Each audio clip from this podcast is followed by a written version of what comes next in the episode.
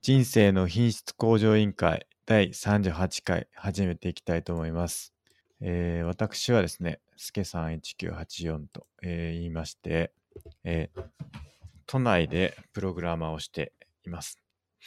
えー趣味は読書で、えー最近7回死んだ男っていうのを読んだんですけど、まあ、ミステリーとかは結構好きなんですけど、えー特にえーこのポッドキャストでやってる人生の意味は何なのかっていうことを、えー興味に持っているので、まあ、そういう本を読んだりするのが結構好きです。なんですけど、えっ、と、一番のバイブルは1日外出力班長となっておりますので、どうぞよろしくお願いします。はい、えー、D マゴトです、えー哲学が大好きで、えー大学も哲学専攻してました。あと、格闘技が大好きで、えーグラップリングっていうね、技の格闘技、めちゃくちゃやってます。あと、ゲームが好きで、LOL、リーグオブレジェンズっていうゲームとか、あと、格ゲー、ストリートファイターとかを好きです。あと、自称大学受験コンサルタントなんですけど、未だお仕事は来てないと。 なんで、お待ちしております。あとは、最近ノート始めました。ノート頑張ってますっていうところですかね。はい。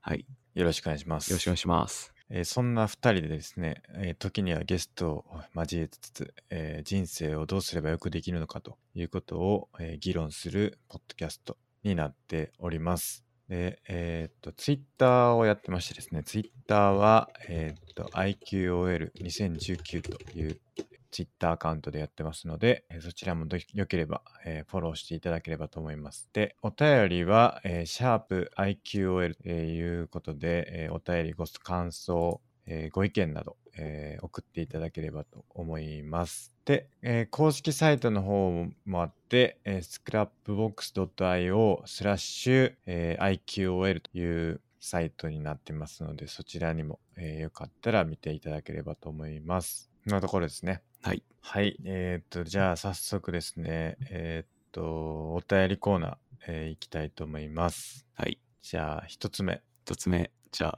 あ、すけさんどうぞ。はい。えっ、と、人生の品質を向上したいっていうよりも、お二人の会話が聞いてて楽しいから、毎エピソードを聞いてます。タイトルは全然気にかけていないです。スケさんの悩みに共感しつつ、それに絡めた孫とさんの哲学の話がインタレスティングです。ということでですね、これは前々回36回のえー放送のお便りだと思うんですけど、まあ何をうん求めてるんだという話をした、えーと思うんで、まあそれに対する返答をいただいたという形になっております。はい。どうですかいや、でも、嬉しいですね。まあ、我々の会話が楽しいということで。確かにそうですね。えー僕はほんまに全くの第三者が聞いて面白いのかっていうことはいつも思うんで、はい。えーそういう意味ではこう言っていただけるのは非常に、うん、嬉しいですね。ですね。人生の品質向上したいっていうのはあんまないようですね、この方は。そうですね。でも、すけさんはなんか、その36回で人生の品質を向上させないみたいなこと言ってたんで、まあ、その目的とはちょっと外れてるけど、まあ、でも楽しんでいただけてるってことですね。そうですね。まあタイトルもあまり特にっていうことですね。まあ タイトルが適当だからっていうこともあるかもしれないですけ どね。はい。もう前回とかはね、もう前前回か。ちょっと思い浮かばなさすぎて、うんちくっていうシンプルにうんちくで したね。シンプルなタイトルで言っちゃいましたけどね。まあやっぱり哲学の話が面白いっていうことを言っていただいてるんで、やっぱりそこはあの、マゴスさん担当の領域になってるんで、はい。あの、毎回、うん、披露していただければなと思いますね。そうですね。ちょっと自分もちゃんと勉強しないと。そうですね。は繰いり出していただいて、ですね。哲学を繰り出すとはい。いうのはぜひお願いしたいですね。僕はもうこの悩みに共感するっていうことなんで、まあ僕は あの常に悩んでいったらいいのかなっていうことが今回分かりましたね。 そうですね。前回 もお悩みでしたね。それがあとは思ってんのはずっと同じことで悩んでたらほんまになんとかせよって思うんですけど、はい。どうですかね、それは。えすけさんの中では進捗はあるんですかうんそういや、わかんないです。何に悩んでるか、ちゃんと振り返ってないから、ポッドキャストのはい。中身を今までの分で振り返ってないから結局トータル同じことでずっと悩んでるんじゃないかっていうことであるとちょっとまずいですね。あの、第1回のテーマが人生の勝利点だったんですけど、なすけさんが今でもたまに勝利点はあるんじゃないかなって思ってるみたいなこと言ってて、はい。それはどうなんでしょうかあるかないかですかあるかないか、もしくはまだ悩んでるか。ああ、どうだろうな。もはやその勝利点の関しては解決したと思ってんのか、思ってないのかとか。ああ、しょ解決はしてないかな。なるほど。うん。まあ、勝利点はあるとはい。いうふうに考えてますね。はい今では。はい。なるほど。はい。今はあると。あると思ってますね。おおーそうっすか。なんで、ちょっと勝利点稼いでいこうっていうスタイルですね、今は。ちなみに、最近見つけたその、スケさん的な勝利点って何ですか勝利点ですかはい。これ、し勝利点だなって思った最近のこと。あのースキル向上ですね。例えば、例えば、まあ、今僕アルゴリズムの勉強してるんですけど、はい。あの、アルゴリズムで、まあ問題を解くんですけど、まあそのスキル、ちゃんと問題を解決できるかというスキルは、まあ高い方が勝利点は高いおおというふうに考えてますね。はい。だし、あと FP もこの前受けて、まあ通ってるかどうかわかんないですけど、取ってたら、取ってないよりかは若干勝利点高いと思いますね。 なるほど。えーなんではいスキルというかその何ですかできることを増やしていくっていうのはあの人生の勝利点を、えー積み上げていると言ってもいいんじゃないかなというふうに考えてます。なるほど。なんか、スケさんのこの原理を知って、一からできるようにするっていうのも、なんかそこに通じてる気がしました。そうですね、はいなんで最終的にそういうできること知ってることみたいなのうんちくの数、はいみたいなのは全部勝利点ですね。じゃあ、うんちくは勝利点であると。新軸は1個につき1点ですね。一 日ずつ、一日一個ずつ増やしていくと、勝利点が増えていくと。そうですね。おお。なんで、まあ、できればうんちくはどんどん増やしていきたいですね。じゃあ、ちなみに、はい。今日ゲットしたうんちくはありましありますか、えーっと、今日ゲットしたうんちくは、うーんとね、まあ、ゲットではないんですけど、今日読んだ記事があって、あの、個人事業主から法人化するタイミングはいつなのかっていう記事があって、はい。 これは非常に良い記事だったので、これはうんちくと言ってもいいんじゃないかなと思いますね。なるほど。ちなみに答えはどうなんですかその、いや、かなりね、具体的に書いてあって、なんか、大体、あのー利益が1000万超えたら、個人事業主より、あのーまあ、法人化した方がいいって言われてるっていう話が言われてたりするらしいんですけど、まあ、利益じゃなくて売上1000万ぐらいっていうのが結構ラインなんじゃないかっていうふうにうん。書いてありましたね、この記事によると。なるほど。まあでも結局利益がなければその節税メリットはないので、まあその辺はなんだろう、その事業体とかにもよるんですけど、まあ大体売上1000万超え出したら、その時の利益とまあ見合わせてみて、まああるいはちょっと会計事務所とかに相談するなりして、あの、どっちがいいですかねみたいな相談をするといいんじゃないかっていうことが書かれてましたね。ほう。なるほど。あとなんか出張の経費があの法人だと降りるっていう話があって、はい出張手当か出張の手当をあの法人だと出せてあと例えば海外出張に行くとすると1日、えー、と海外だと1日1万円までの日当を経費にプラスできるとはい。いうのが法人だとあるみたいなえー、話とかはい。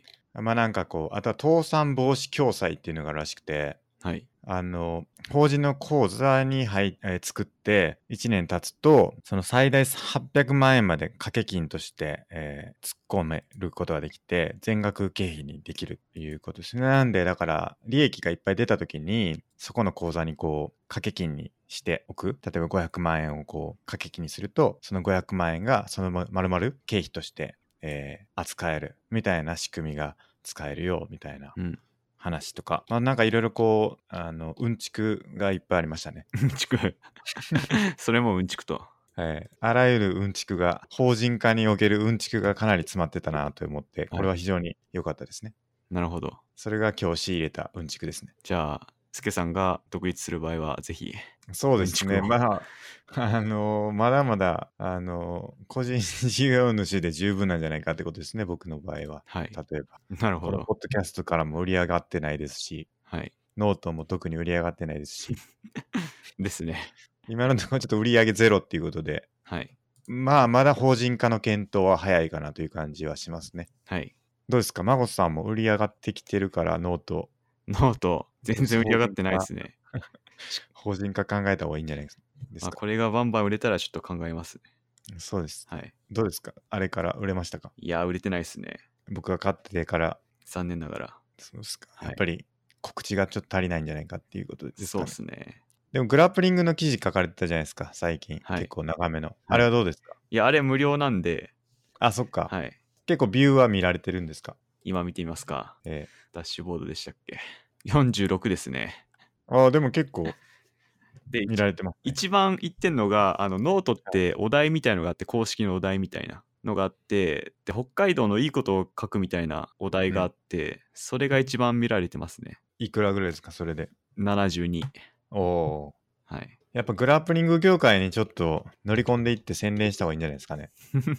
そうっすね有名ジムに宣伝しますかそうですね。試合とかで、なんはか、紹介してもらうとか、はいですねうん、何かしらできるといいですね。はいまあそういうことでですね、まあ、あのちょっと戻すと、まあ、悩みは ちゃんと進歩できてればいいですけどはいずっと同じことに悩むんじゃなくてはいちゃんと答えを出してでまた考えるっていう風にしたいですね。はいまあ、一旦合ってる間違ってるは抜きにしてはいこれに関してはこうだってそれについて進ん突き進んででもう一回また考えるみたいな繰り返しにしていきたいですね。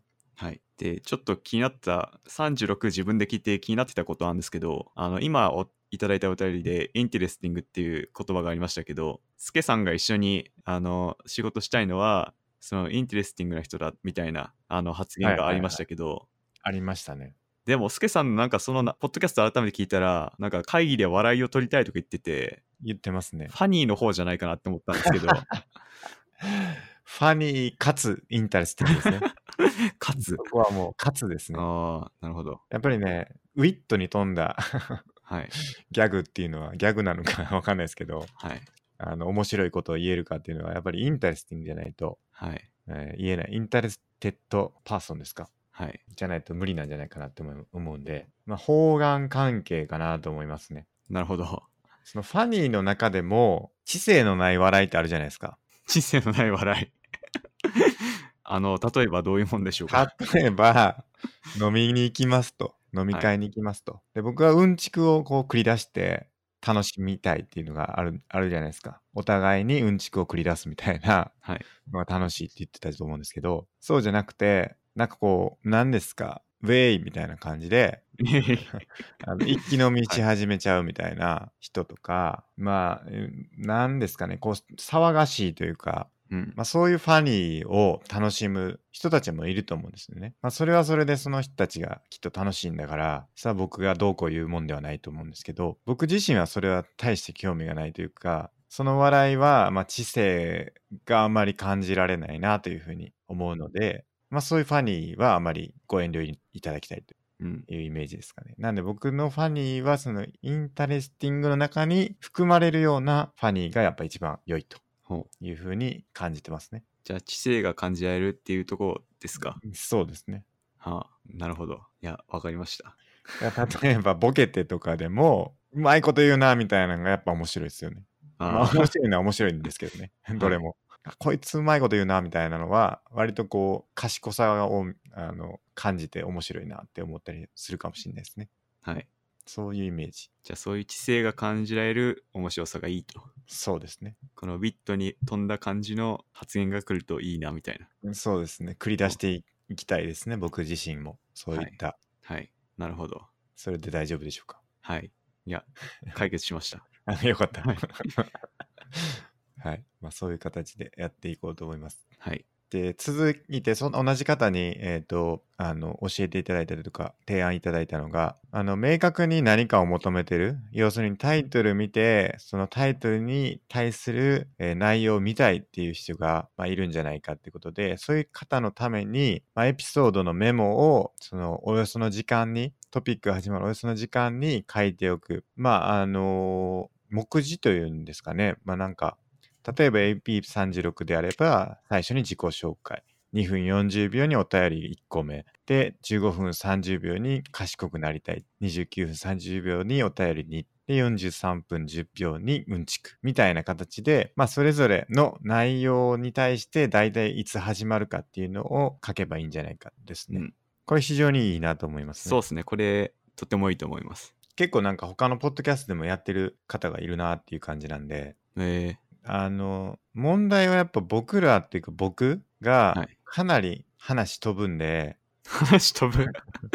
話があっちゃこっちゃいくんで、はい。一番出っ歯その一番最初で言うと、きっかけはお便りなんだけれど、なんか全然違う話がどんどんどんどんいくみたいなのが、まあ、ちゃんとこう反映できるかなということですね。 じゃあこれで言うとお便りだと思ったら賢くなりたいになってたみたいな。そうそうそう。はい。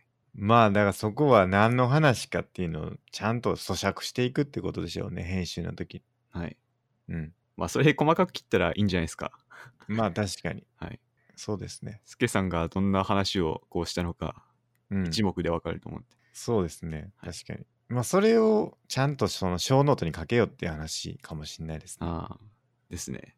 何の話やこれってなるんですよね、たまに。 編集してても。 はい。何やったっけってなるんで、まあ、多分、それ聞いてる人はよりなると思うんで、はい。気をつけたいですね。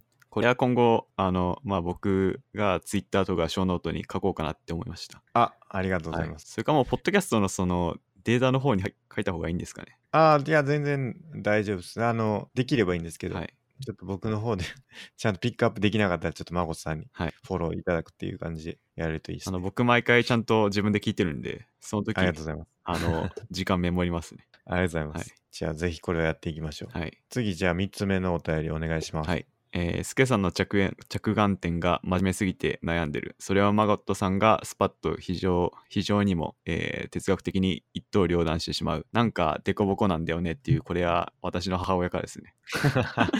いつもありがとうございます。非常にっていうのは、この非常にってことですね。あ、そうです。あの、厳しくというか、冷酷にってい米国うか厳にしくとそういでうすねか。。はい。はいこれはどういうことですかねはい。悩んでるのは僕がってことですよね。そうです。はいはいはい。それに対して僕はスパッとよあの、まあ、いわゆる正論暴力で回答してしまうという、っていうのが毎回の流れだと母親は考えているようです。なるほど。これはどういうことですかデコボコだから、はいえっ、と、なんとか歩み寄った方がいいみたいな話なのか、はい。まあ、それがまあ、それで良いという話なのか。まあ、これがあの先ほどのお便りにもあったように楽しいっていうことだと思いますね。あ、そうですか。はい それならいいんですけこど、ね。れがいいいとこっていうことらしいでそうすで。すか。はいあそそれなら良かったです。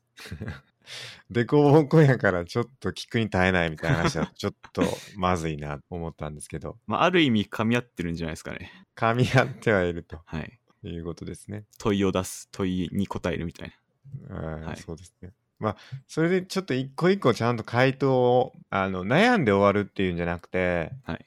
まあ、結論を出すと。結論を出す。えその回、このその回で、はい一応もう、じゃあ僕はもう勝利点ありにします、みたい な。やっぱそういう、はいあの、だマゴスさんに一刀両断されて、うーん、でもな、うーんってなってるのはちょっとまずいんじゃないかってことで、はい。じゃあ、いや、僕はそうは思わないみたいなんでもいいと思うし、 どっちかにしようかなってちょっと思いました。なるほど。えー、マゴスさんはそういうかもしれないが、はい。やはりそれは違うと。はい。例えば。なのか、おっしゃる通りはい。とするのか、はい。もう何かしらその答えをちゃんと出していくっていうスタイルを、えー出していければなと思い ますね。 まあでも僕があれこれこう論理的にいろんな話をしてたとしても結論で「いやそれは違う」って言われたら 今までの何だったんだってなります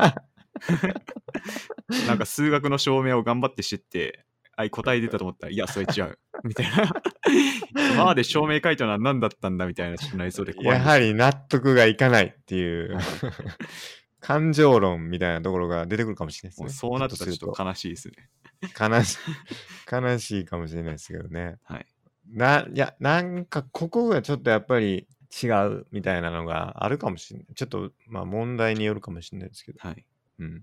まあ、それをバツッと言ってもらえればいいですけどねそうですね。ここは違ううん。でも何なんですかねうーん、なんか違います。じゃあそうしときます、みたいな。 そういう結論 だと、あれみたいそうですね。なんでちょっと、そこは深掘っていくってことですね。な。はい。しっかり結論が出るように、立場を明確にして深掘っていこうとはい。いうことにトライしたいなと思いますね。ですね。はい。あの、問いをだ、問いに対して答えを出しましょうとそうです。いうことですね。はい。じゃないと聞いてる人もね、どっちなんだっていうことになりますから、はい。それでいきたいなと思います。はい。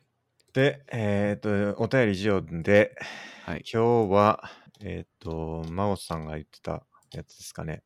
お、僕が言ってたやつ、どれですか、はいえ、言ってましたよね。あどー、れだっけすけさんワンオンワンをし てあ、そうそうそう。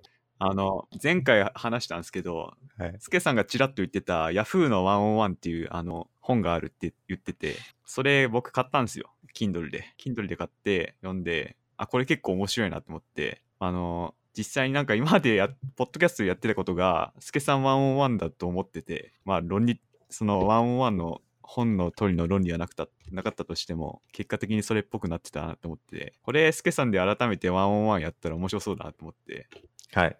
ちょっとや一回やってみたいなって思いました。じゃあ、お願いします。じゃあ、すけさん、今日は何話しますか そうくるか。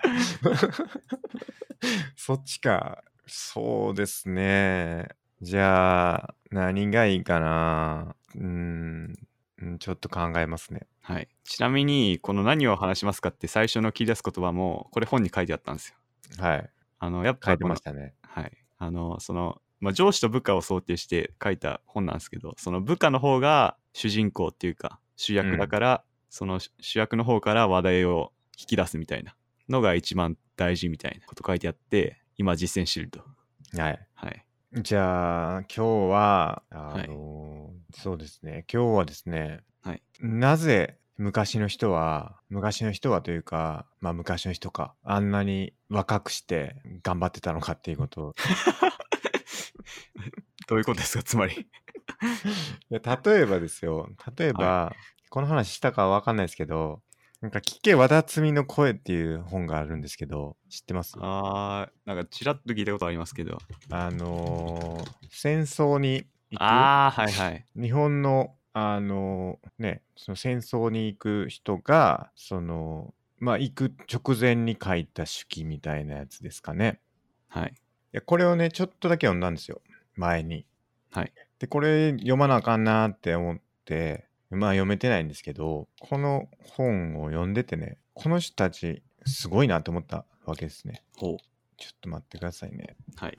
ちょっと冒頭読み上げたい。はい。えっ、とこれ一番最初に書いてる人がはい。上原良二22歳、ほえー慶応義塾慶応義塾大学を経てん余暇を経てまあ慶応じ慶応の経済学部行ってで、えー松本歩兵第50連隊に入隊して沖縄嘉手納沖の米機動部隊に突入戦死した人なんですけどう。ほう。この人がですね、最初に、うんまあ、この人の手記というか、まあ、書いてるんですけど、えーと読み上げると、ちょっとな冒頭だけちょっと言う言うと、栄光ある祖国日本の代表的広域隊とも言うべき、陸軍特別広域隊に選ばれ、美濃光栄に、美濃光栄これに優るものなきを痛感いたしております。思えば長き学生時代を通じて得た信念とも申すべき理論万能の道理から考えた場合、これはあるいは自由主義者と言われるかもしれませんが、自由の勝利は明白なことだと思います。人間の本性とある自由を滅すことは絶対にできなく、たとえそれが抑えられていることく見えても、そこにおいては常に戦い戦いつつ、最後には必ず勝つということは、かのイタリアのクローチェも言っていることく真理であると思います。うんとれうんたらと書いとるんですけども、これ日本語すごいなともまずね、はい。日本語僕こんなん書かれへんなと思って、これ22歳の人が、まあ、22歳はまあ書けるのかなわかんないけど、結構なんかこう、ちゃんとしとんなと思って、はい。それがね、すごいなと思思ったわけですよ。ほ今も多分そういう人はいるのかもしれないんですけど、まあなんか何をしとんかなって思うんですよね、僕自身がですけど。まあ僕と比べてどうなんかって話はあるけど、まあいや昔の人ってこの22歳ぐらいの人ってすげえちゃんと知ったんじゃないかなっていう、まあすごいちっちゃな、ちっちゃなというかその、あの、何ですか ?n イコール1というか、1個のえー事例をピックアップしただけですけど、まあそういう人もいたよねっていう言っちゃえばそうなんですけど、まあ、要は若い人でもちゃんとしてる人が、ちゃんとしてる人がいるっていうか、なんかこう、みんなちゃんとしてたんじゃないかっていうふうに思ってしまったとう。ほいうことですう。ね。はい。それは、それは、例えば、あのー、何ですか、戦国武将とかって確か、何ですか、16歳とかで大賞とかになるんですよね、確か。ですね。ですまよあね。、大人になるのが早かったですよね。そう、大人になるの早いなと思って、まあこの人もそうですけど、なんかやっぱこう、成熟してる年齢が、今よりもだいぶ早いんじゃないかっていうふうに思ってて、昔に行けば行くほど、それは寿命が、まあ、今に比べて短いからなのか、なんかそんなことないんじゃないかなと思うんですけど、いなんなんていうのかな、その同じ年月を経てるんであれば、同じように成熟していてもいいんじゃないかって思うんですけど、なんかそんなことなくなっちゃってるんじゃないかなっていうふうに、まあなんか漠然と思ってて、ほそれはなぜなんだろうかっていうことを今日のテーマにしたいですね。テーマというか、ちょっとワンワンで相談したいなって思ってましうたえ。今は成熟のスピードがどうなんですかで遅くなってるんじゃないかってことですあーね。昔に比べて、うんそうです。で、それはなぜなんだと思ってると。そうです。そうです。そうです。ほまあそれが正しくないと、そんなことないよっていうんであれば、それはそれでもいいんですけど。う。はい。なんとなく成熟する速度が昔の方が早かったんじゃないかっていうふうに思っているというのはなぜかとほう。いうことですね。それは今、スケさん的にはどう考えてるんですかうんまあなんて言うんですかねその切迫されることが多かったのかなっていう切迫というかなんでひん切迫でやってますえ日本語が。ーまあ、切迫、切迫とも言いますね。なんか要は、まあ、例えば戦国武将だと例えばもういきなり親父さん死んじゃって自分が後を継がないといけないみたいなことがまあ簡単に起こえ起こり得てしまうような時代背景の中でそういうまあなんていうか背景があったからもうやらざるを得ないっていう状態成熟せざるを得ない状態っていうのにまあ置かれやすかったからそのなんだかまあ立場が人を作るじゃないですけど、まあ、そういうことが多かったっていうことがあるのかなっていうのが、まあ、考えかな。じゃあ、はい。とかそれがまあ武将戦国武将がそういうふうに成熟するっていうのはそうであとはその何ですかそのね戦戦戦争の話でいくと戦争のその学生がすごく成熟したって話でいくとなんか単純に今のカリキュラムあの学校のカリキュラムに比べてかなり詰め込まれてたなって思っててあの内容がはい。そこは多分事実としてあると思うんですけど、あの、まあ、そういう背景があるのかなっていう。まあ、要するに、各科目における、まあ、その学校教育が、あの、今よりも、あの、何ですか、内容が濃かったんじゃないかっていうふうにうん思っていると。ほういうのが、それぞれ、ちょっと思ってることかな。はい。うん。その内容が濃かったっていうのは何かあるんですかえっと、例えば数学とか、僕前ちょっと見たんですけど、あの、中学校やったかな中学校の年間シラバスみたいなのがあって、これが、あの、時代ごとにあるんですよね。あれどこ行ったかな時代ごとに何をどこまで学ばせるかみたいなやつがあって、はいまあ要は教科書が今と比べて昔ってどんなんやったんやっけみたいな話ほう。なんですけど、これ見て僕は結構驚いたんですよね。どっかにあったんだけど、どこだったっけな。学習指導要項の、要項の昭和22年度版とか、例えば、昭和22年。えー例えばですけど、これ、これ見ると、昭和22年は中学、中学までのしことになってるのかな。第9学年とかになってるから、うん、これ見た感じではあんま変わってない気がするんですけど。確かにもっと昔かな。もっと昔かも。昭和22年って言ったら一応戦後ですよね。もっと前かも。違ったかな高校かななんかを見て、あ、そういうことやるんやって思った記憶があるんですよ。ほまあなんか単純に多分、なんだろう、減っていってますよね。例えば、微分方程式とかは昔はやってたけど、今は高校ではやらなくなったとか、まあ、そういう話がありますよね。なんかどんどんどんどんこう、大学に、えっ、と、移動していってるんじゃないでしたっけ僕もあまり詳しくないんですけど。う。そうでしたっけなんかどっかで見たんですよね。まあ、ちょっと出てこないんですけど、まあ、そういう背景があるんじゃないかっていう、まあ、つまり学問的なたくさん勉強してるとなんかそうですね。なんですか言葉遣いが変わるってことですかは言い、葉遣いなのか、成熟度なのか、まあ、理解とかもはいそうかもしれないですけど、まあ、そういうことがあるんじゃないかなって思いました。じゃあすけさんはなんかそれに関してどう思ってんですかなり自分にがなりたいってことなんですかあのほうできればそうですね。僕もちゃんと、あのー年相応のことをちゃんとはい。語れる、書けるなるようにはなりたいですね。ちょっとうんちくっぽいですね、また。うん、そうなんですよ。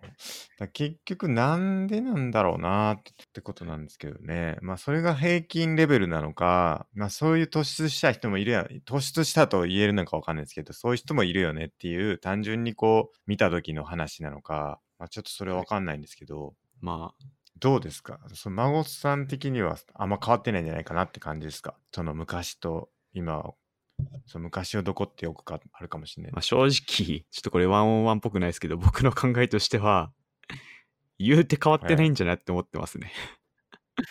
なるほど、なるほど。まあ確かにそういう言葉遣いのなんか雰囲気っていうか文化的な背景が違うだけで、別になんだろう、その頭の良さとかでいう観点では変わってないんじゃねえかなって思いますね。それは例えばじゃあ平均レベルとか、その全国民というか日本っていうふうに限定するとしたらその全国民の平均を取った時ってどうなんですかね、それも変わってないって思いますか、まあこれも根拠ないですけど変わってないんじゃないかなって思いますね。なるほどはい。なるほどもう分散も含め全部変あわってなんまい、変わってないんじゃないかなって思いますね。なるほどなんとなくそれをじゃあ僕が思ったもう一個はのい理由としては、やっぱりあのスマホを最近すごい触ってて、まあ電車の中とか、まあ、この話したかなわかんないですけどやっぱりその常にスマホを見てしまうよねっていうはい話があって、僕はクオラに書いたんですけどついクオラあのなんだっけついスマホを見てしまうという話それあー、書いてましたね。 それ僕も回答したな。うん、なんだっけな常にスマホを見てしまうっていうやつ、僕ね僕の投稿をどうやって調べれるんだ僕多分パッと出せる かも。あなたのあったあった。あこれこれ気づいたらスマホを手に取っていたりスラックを見たりツイッターを見たりして意識が持っていかれ時間を消費してしまいますこれに対抗するためのいい方法ありますかっていう風な、まはあい、ことを言ったんですけど、まあすごく受け身な時間だと思っててそのスマホとか例えばスラックを見たりツイッター見たりとかっていうのは、まあなんていうか流れてくる、まあ、テレビをなんかずっと眺めてるみたいなのと近いと思うんですけど、なんかこう自分で何かを知りたいとか調べたりとかっていうんじゃなくて単純にこうなんか流れてくるものを暇つぶしみたいな感じであ,、のーなんだろうなずっとやってるっていう時間になってってまあなんか自分その例えばスマホとか携帯とか持ってなかった時はまあ電車の中はまあ主体的にまあ本を読んだりとかまあなんか考えたりとかする時間やったんですけどそういう時間がなんかそういう受け身な時間になってしまっていてまあなんか考える時間っていうのがどんどんなくなってるんじゃないかなって僕自身は思ってってだその結果思考力が落ちてるんじゃないかっていうふうに思ってるんですよね、僕が。って思ってるんで日本全体としてもそういう便利なあのものが24時間いつでも手に入るようになってしまってそういう考える時間っていうのは全体通じて減ってんじゃないかなっていうふうに思うから、まあ、結果的に昔に比べて今の方が、まあ、考える力とか思考力っていうのは落ちてるんじゃないかなっていうふうにうん。ちょっと思ってるって感じですね。まあそれ個人的にも確かにそう思いますね。なんかうん自分と向き合う時間が少なくなってるんじゃないかなって思いました。はい。そうなんです自よ分ね。一人でじっと考える時間がなくなってて、そのツイッターやらなんやらでこう考える時間がみんな持っててないから。だからうんなんかこうさっきの式みたいに自分の言葉をこうなんていうか出すっていうかそういうのが苦手になってんのかなとは思いましたね。はい。そうなんですよね。だから世の中がすごく便利になって、あのコンテンツ、あの死ぬまでに消費しきれないだけのコンテンツがすごく増えていってるから、まあそれを消費するだけで、まあいい生きていけるというか、そのなんかはい。ね、やれるんですけど、まあ、そういうのがなかった時代っていうのはやっぱり自分でなんかこう遊びを考えたりとかもうしなかしないといけなかったりとかっていうのでまあそういう時間が多かった自分と向き合う時間も当然多いですしってことなんかなーってちょっと思ってまあ、ワンオンワンもう、んその、ある意味その人自身で、こう、向き合ってもらうっていうことですからね。はい。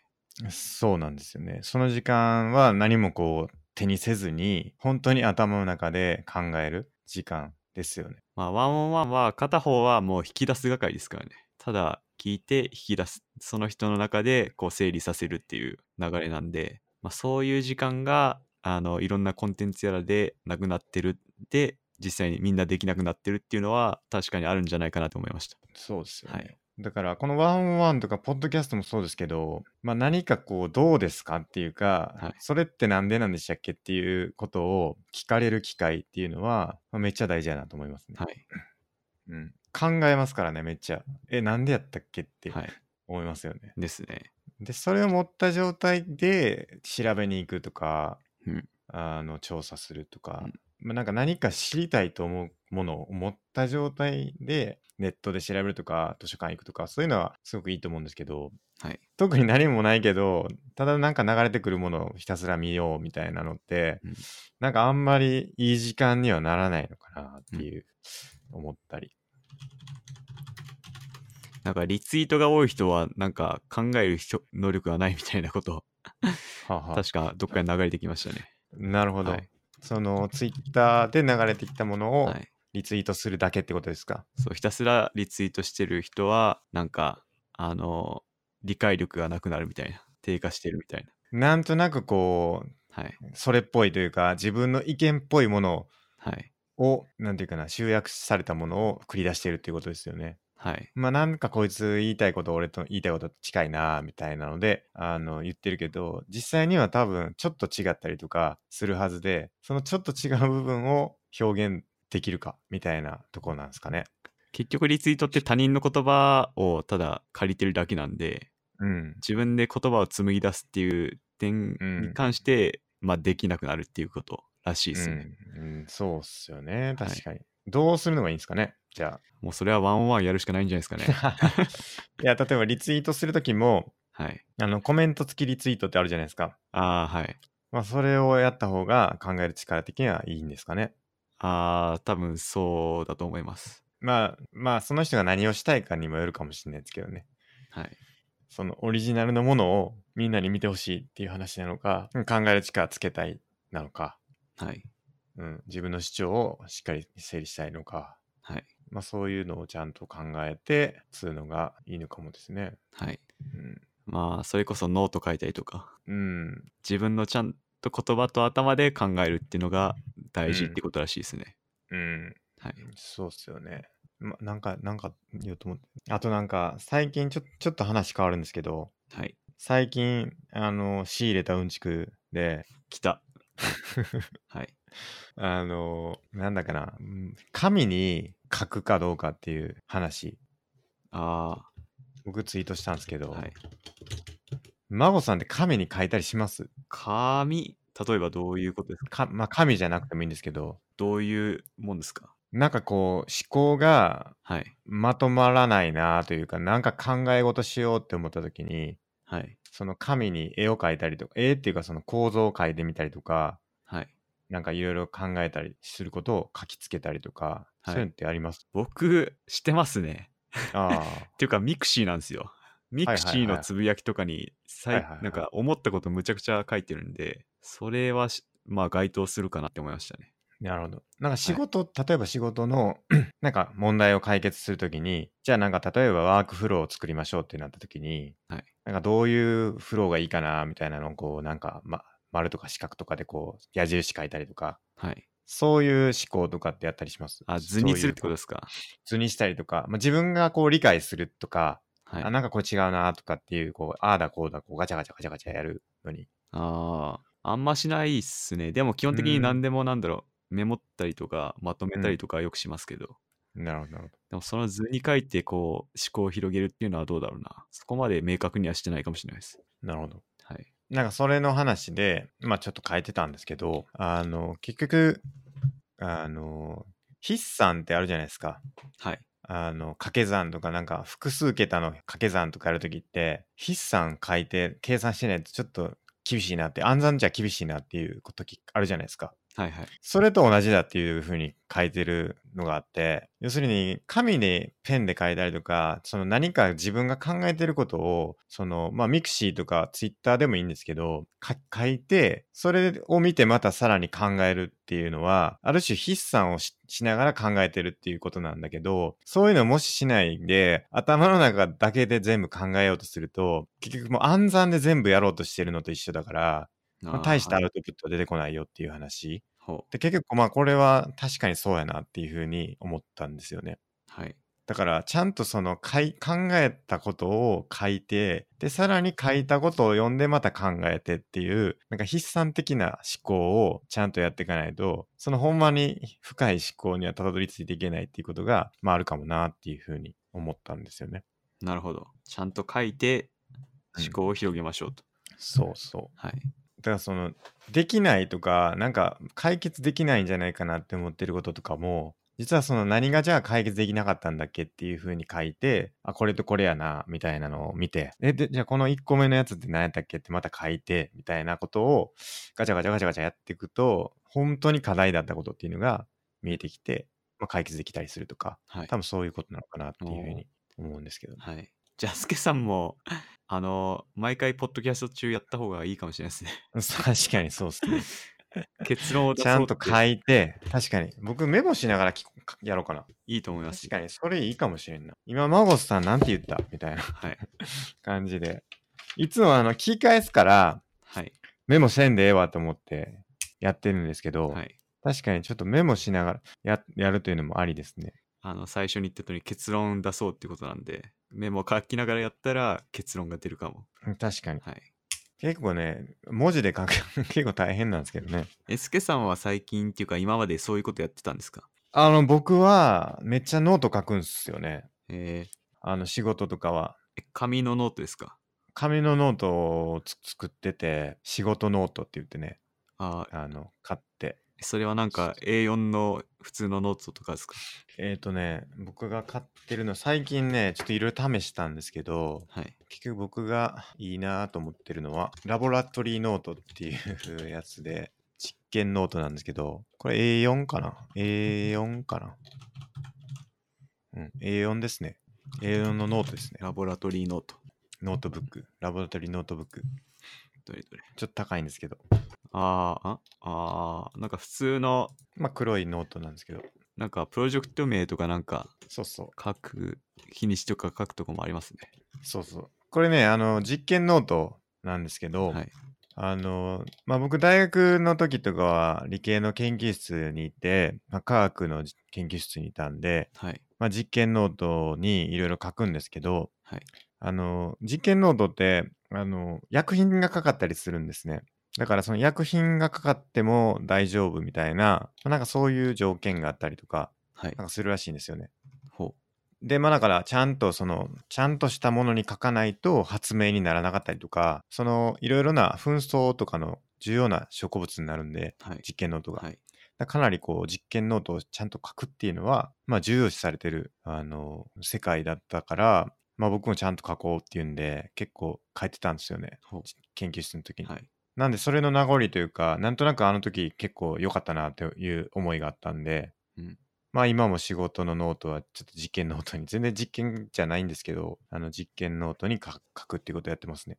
えだこれはね、僕が多分これ話したことないと思うんですけど、実験ノート超大事だと思ってたんですよね。ー、はあい。の研究、大学の研究室の時。はい。話したことありましたっけいや、ないですね。ないですよね。あの、結局、これよく僕言うんですけど、大学の研究って、大体学部生と院生がかなり、あの、主要な位置を占めてて、まあ、中にはその、博士課程進む人もいるんで、まあ、その人ももちろん主要なあの研究員なんですけど、まあ、結構日本だと特に4年生大学の4回生と修士の2年っていう3年間しか研究室に行かなくてそのまま就職するっていうケースが多いじゃないですか引引率だと。はい。だからその3年っていうスパンなんですけど研究ってもっと長いレンジなんですよね、うん10年とか20年とか。はい。でようやく1個の研究がかい完結するみたいなこともまあ往々にしてあると思うんで結局その3年っていうスパンがどうつながっていくかっていうのがかなり重要だというふうに僕は思っててはい。あのまあそのちゃんとその3年がうまくつながってある人がやってた研究3年分がそのまま次の人がちゃんと引き継いでやれば、まあ3年3年で6年になるんだけど、それが引き継がれてなかったら、結局そのさ前の人が3年かけてやったことのうちの、まあ1年分ぐらいしか引き継げてなくて、残りの2年はそのキャッチアップに使ってましたっていうと、もう結局トータル4年分ぐらいしか、2人分の3年間を使ったのに4年しか進んでないってことが起きるから、だから大学の研究っていうのは、その、いかにその引き継ぐかっていうのが、あの、研究スピードに影響するんじゃないかっていうふうに考えてて、ほだからその実験ノートとかはすげえちゃんちゃんと書いた方がいいっていうふうに思ってたんですよね。それなんで思ってたかっていうと、まあそれが背景なんですけど、なんでそういうふうになったかっていうと、僕が全く引き継がれなかったかっていうからっていう話なんですよね。はい。あの、僕がやった研究って、前の人が、まあ、いなくなってから、またなんかこう、復活したみたいな研究だったんで、はい。前の人がね、なんか、すんげえ適当なノートやったんですよ。はい。なんか、あの、何かの薬品を、なんかの、あの、その僕、有機 EL の研究やってたんで、有機 EL の研究やるときに、その素材を作らないといけないんですね。効率のいい素材を作らないといけなくて、その素材がどういう構造をしてるかっていうのを調べる必要があるから、その素材がある状態になってるところを調べたいんだけど、そのある状態に持っていくっていうのが難しかったんですよね、ものすごくほう。まあ、例えば、アルファ型、ベータ型、ガンマタ型みたいな、あの、なんていうんですかね、結晶っていうんです。結晶の形を取るんですけど、素材が。はい。そのベータっていうのが作るのがものすごく難しくて、僕は結局再現できなかったんですけど、その前の人が、うん一個、一言だけ430度で30分、あの、温めたらできたとか言って書いてて、何回やってもできないんですよ。はい。もうふざけんなよって、 もっとちゃんと書いとけよって思ったんですけど、はいもう全然できなくて、それでこう、教授になんでいつまで経ってもできひんねんみたいなことを、そう言われるみたいな ことをよあったんで、僕がちゃんと後輩のためにしっかり書こうと。まあ結局できなかったんですけど、 あの、そういうふうに思って、僕はだからその引き継ぎとかすげえ大事やなっていうのは、まあなんかそこの原体験がかなりあって、はい。 うんまあ、ななんでしたっけ だから僕は結構仕事のノートとかも結構ちゃんと書いて後の人でもちゃんと分かるようにしようっていうのは結構やってますね。なるほど。え、じゃあ、スケさんが今ノート書いてるのは、引き継ぎのためなんですかまあ、あのそれもある、まあ、今の仕事は割とオンラインがメインなんで、そういう用途はかなり、まあ、オンラインによりましたね。はい。なんですけど、引き続きその考えたりすること、まあ、その考えるプロセスとかも結構大事だと思うんで、まあ、そういうのはノートに書いたりしますね。ほまあ、なんか最終的にそれもオンライン化した方が本当はいいんでしょうけど、う。はい。うん。まあ、そこまではやってたりやれなかったりするけど、基本考えるときはノートに書いたりしていることが多いですね。じゃあそのノートに書いたらあの思うん考がまとまるっていう点では、そのノートの威力は今のところどうなんですかいや、かなりあると思いますね。な難しい設計とか、どういう風にしようかなっていうのは、なんかノートに書いてないとちょっとわからんなっていうのがかなり思いますね。うん。何なんだっていう、その、例えば、んある機能を作る、僕らエンジニアだから、ある機能を作るって言った時に、それを実現する方法っていうのは、なんかすごい無数にあるんですけど、ベストな方法っていうのは、まあなんか結構限られてくるケースが多いんですね。まあそれはもちろん前提とか条件とかにもよるんですけど、はいそれを見出すには、本当に考えて考えて考え抜かないと見つけられないことが多い。で、それはノートにちゃんと書いてたら見つかる気がしますね。おうん。ノートかまあ多分、最近だと iPad とかはいでいいと思うんですけど、かなり iPad のあの Apple Pencil が相当優秀になってるらしくて、前書かせてもらったんですけど、ほぼあの紙に書くのと同じような感じで書けるんで、はいめっちゃいいっすね。えー、もう僕メモるっつったら今日買い物何しようかなくらいですね、まあ、仕事にはもちろんメモるんですけど、はいはい。まあ、なんかあんまりそんながっちり思考をまとめるためにメモったりはしないですね僕なるほどなるほどはい。絵描くことが多いですね、僕は。ああスケさん あの元人気絵師ですもんねいや、そういう絵ではないんですけどね。あの仕事で描く絵は、はいあの、普通に四角形で囲んで、図みたいな形で、はいうん、これとこれはなんか近いなとか、これとこれは違うなとかっていう分類したりとか、はいそういうのに絵を描いてまとめたりとかする。はいだからできるだけノートはでかい方がいいなと思ってて、はいちょっと B5 だとちょっとちっちゃいんですよね。なるほどあの、よくあの大学ノートとかって B5 のサイズですよね、確か。B4 だっけ ?B5 でしたよね、確か。はい。 B5 のノートを使ってましたよね、多分。そうでしたっけ いや僕普通の、A、キャンパスノートって多分 B5 だと思いますけどね。僕ずっと普通の A4 の使ってましたよ。本当っすか、はい ?A4 でかくないですかいや、多分。もうあれで慣れちゃってましたね。あ、本当っすか、はい大抵の人は多分 B5 じゃないかな。あマジの、っすか高校生とかは。もう高校も A4 でしたね、僕。あ、そうっすか。はい。へえ、ほ一人だけでかくなかったですかそんなことなかったいや、全然、あれ、そうっすかみんなそうでしたよ。あー、B5 が普通やと思ってた な。あれ ?B5 じゃないえ ?B5? あれ ?B5 こうっすよね。あの、ルーズリーフとかもじゃあ A4 ってことです全部か A4 でしたよ、僕。あれ、ルーズリーフの一般的なサイズって B5 じゃなかったっけ ?B5 な気がするんだよな。だから、レポート用紙とかは A4 じゃないですか。あれそうでしたっけちょっと今持ってきレポート用紙が A4 で、ちょっと今、ただちょっとレポート用紙のサイズだと、ちょっとなんかノートとしてはでかいなって感じだと思うんですよね。ちょっと今ノートを見てきますわ。ちょっと待ってください。B5 だったかもしれないですね。 え、そうっすよね。多分、うん多分高校生は多分みんな B5 だと思いますよ。そうでした。ノート。はい。多分、多分ですけどね。 A4、A4 はあれか。普通の1枚ペラでくるとき使ってるやつか。そうです、そうです、そうです。ああ、じゃあ B5 だ。うんそうそうそうそう。だから僕はその1個でかいサイズで、はやっい。ぱ物を考えたいっていうんで、なるほど A4 のノート使ってるんです。うーん。ワンオンワンちょっと、はいい、。なるほど。いですね。えじゃあ結論としては、 え、結論はやっぱちゃんと考えろとちゃんと考えろ。いうことですね。メモまあアウうん、メモして、はい。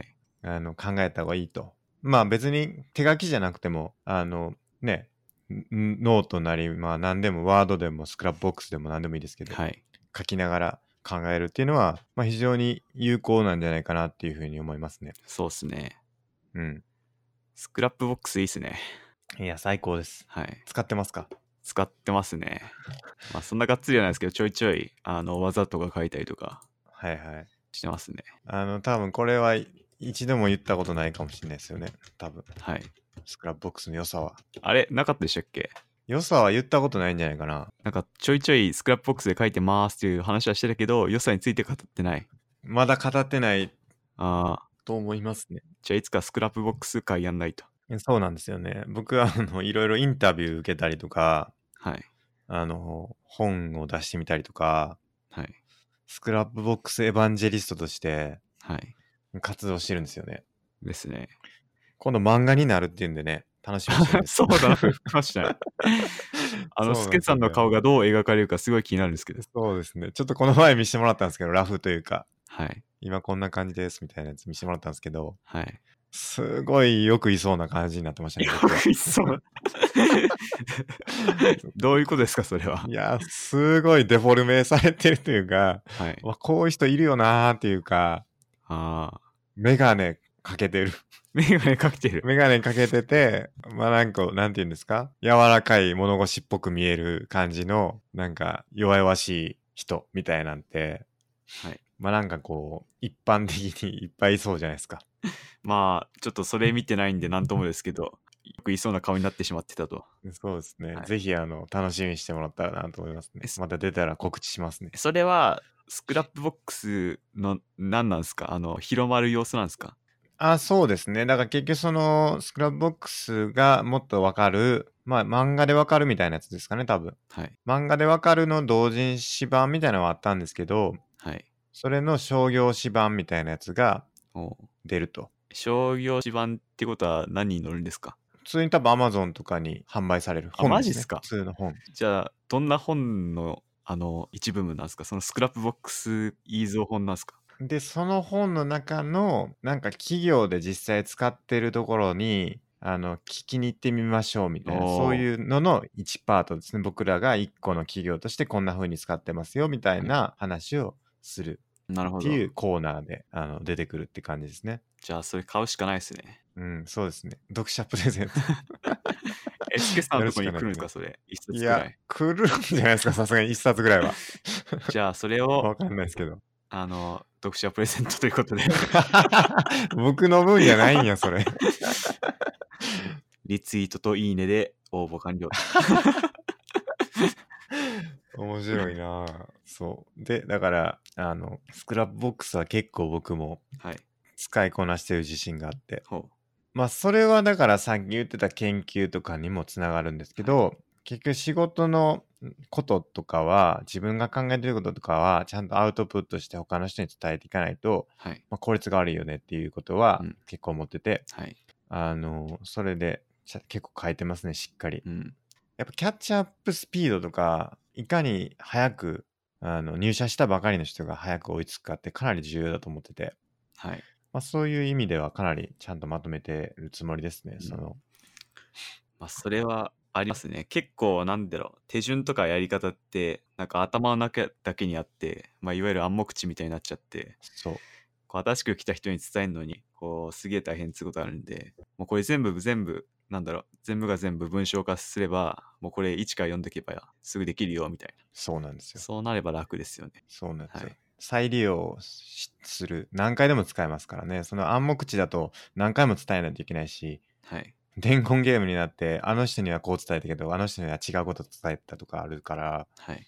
ちゃんともう定型化してはいいくのが、まあ一番効率がいいとうん思いますね。なるほど。まあ、それ、まあ、それに加えて、あの、メモとして図にすると考えがまとまると。うんそうですね。はい。まあなんか自分の暗黙知をこう書き出していくだけでも、あなんでこうなってたんやったっけっていうことを考えるきっかけになるあ、はい。気がしてて、はいなんかなんとなく今までこうやってたからこうしてたみたいな風にはい。なんかこう手順とかもあると思うんですよねなんかはい。特に深く考えずなんとなくこうしてたみたいなことってあると思うんですけどはい。それ改めて書き出すとえなんでこんなめんどくさいことしてるんやろっていう風に思ってまあそれをちょっと変えようとか改良しようみたいなことが起きてはい。まあ良くなるはい。改善されるみたいなこともまああるんかなっていうふうにまあ、それもある意味、セルフワンオンワンかもしれないですね。そうですね、はいそうですね。うん。それで自分の考えを明らかにするっていう。そうなはんいですよね。大体こう人に聞こうとすると、まず自分で考えるじゃないですか。はい。で、考えるときにそれをこう聞こう、こう聞こうって言って書いてると、あ、こうや、みたいなんで答え出ちゃうときとかもありますよね。はい。そういうのもあるし、まはあ非常にいいですね、書き、書くっていうのは。ですね。うん。あとは、やっぱ一度に複数のこといっぱい考えることってできないから、はい。書いてしまったらもう外部化できるんで、はい。 あの、できるだけその保持しない、脳みそをうんきれいにする、しとくっていうのが、まあ有効なことなのかなっていう。なるほど。でも筆算とかそうじゃないですか、結局。その考え面白いですね。うん今まで考えたことなかったっすわ、それ。かなりあると思いますね。はいだ結局、頭の中で全部やってると、本当にワーキングメモリーじゃないですけど、ね、記録保持のためにほとんどの脳みそを使って、実際に計算するのに使える脳みそがかなり少ないみたいなことをはい。外に外部化してあげれば脳みそをフルに使って考えることができるっていう、ほうん、ことはあるかな。う。なるほど。それいいっすね。うん、脳のメモリを解放する。そう。まあなんかそういうので、まあメモはかなり僕もこだわってるというか、はい。昔から 興味のある領域ですね。ほう。メモか。僕もやっていくかドキュメンテーションとな。はい。 僕もライフワークなんでね、はい。なんかちょっと何かやっているといいですね。はい。まあだから、うん、一番最初の問いに戻すと、はいやはりこう考える時間、向き合う時間っていうのが、まあやっぱりちょっと減ってるんじゃないかっていうのは、おそらく事実うんだろうということで、うんできるだけその時間を持つワンオンワンなりはい。で、そういうふうにしていかないと、ちょっとまずいよとほいうことを僕はあの日本代表に伝えたいですね。う。日本代表。誰かわかんないですけど、安倍さんですか、そうですね。えあの、考える時間が必要だと。えそうです。なるほど。反射的にやっぱりこう生きていってしまってるっていう話ですよね前にちょっと言ってたはい。何でしたっけありのままと反射は違うみたいな話でしたっけ、そうですね。なんだっけ反射的の話ってしましたよねどっかでなんかちょっとスケさんが言ってましたね。ありのままって、なんか、あそうそうそうそうみたいな。反射的じゃないのそうみたいな。そうそうそうそうそうじゃないよっていう話をしてましたよね確かねまあ、あの、提愛グループの会長の兵藤さんの言葉、ありのままではうん クズのままにはちょっと通じるかもしれないですけど。反射ではないよとはい。いうことですね。はい。あとなんかありのままに関して言うと、僕の中のちょっと結論じゃないですけど、あの、思ってるのは、はい。うーんと、ありのまま、なんだろう、受け入れるっていう、ちょっとまとまってないな。なんだろうな。その、なんて言うんですか、その、何かを、だから未来ではなくて、はい。過去に対する、過去というか今とか過去に対する表現なんかなってちょっと思ったんですよね。ほ要するに、まあなんか苦しいことがすごいあるとう。ほとか、なんていうのかな。そ、それをこう受け入れようよっていう話であって、なんていうのかな。客観的に自分を見るっていう話というか、今こうだよねっていうのを、そうだと認めるっていうのがありのままなんかなって思ったんですけど、だそれが、それに対してこう、いいとか悪いとかを判断するんではなくて、今こうだよねっていう自分がどうなってるかっていうのを認識するところからなんかなっていうか、それがありのままの起点なんかなっていうふうに思って、思ってというか、なんかそういう方が、なんかブッダとか呼んでるとそんな感じのことがあったんかなって思って、なんとなく僕の思ってるありのままとはなんかちょっと違う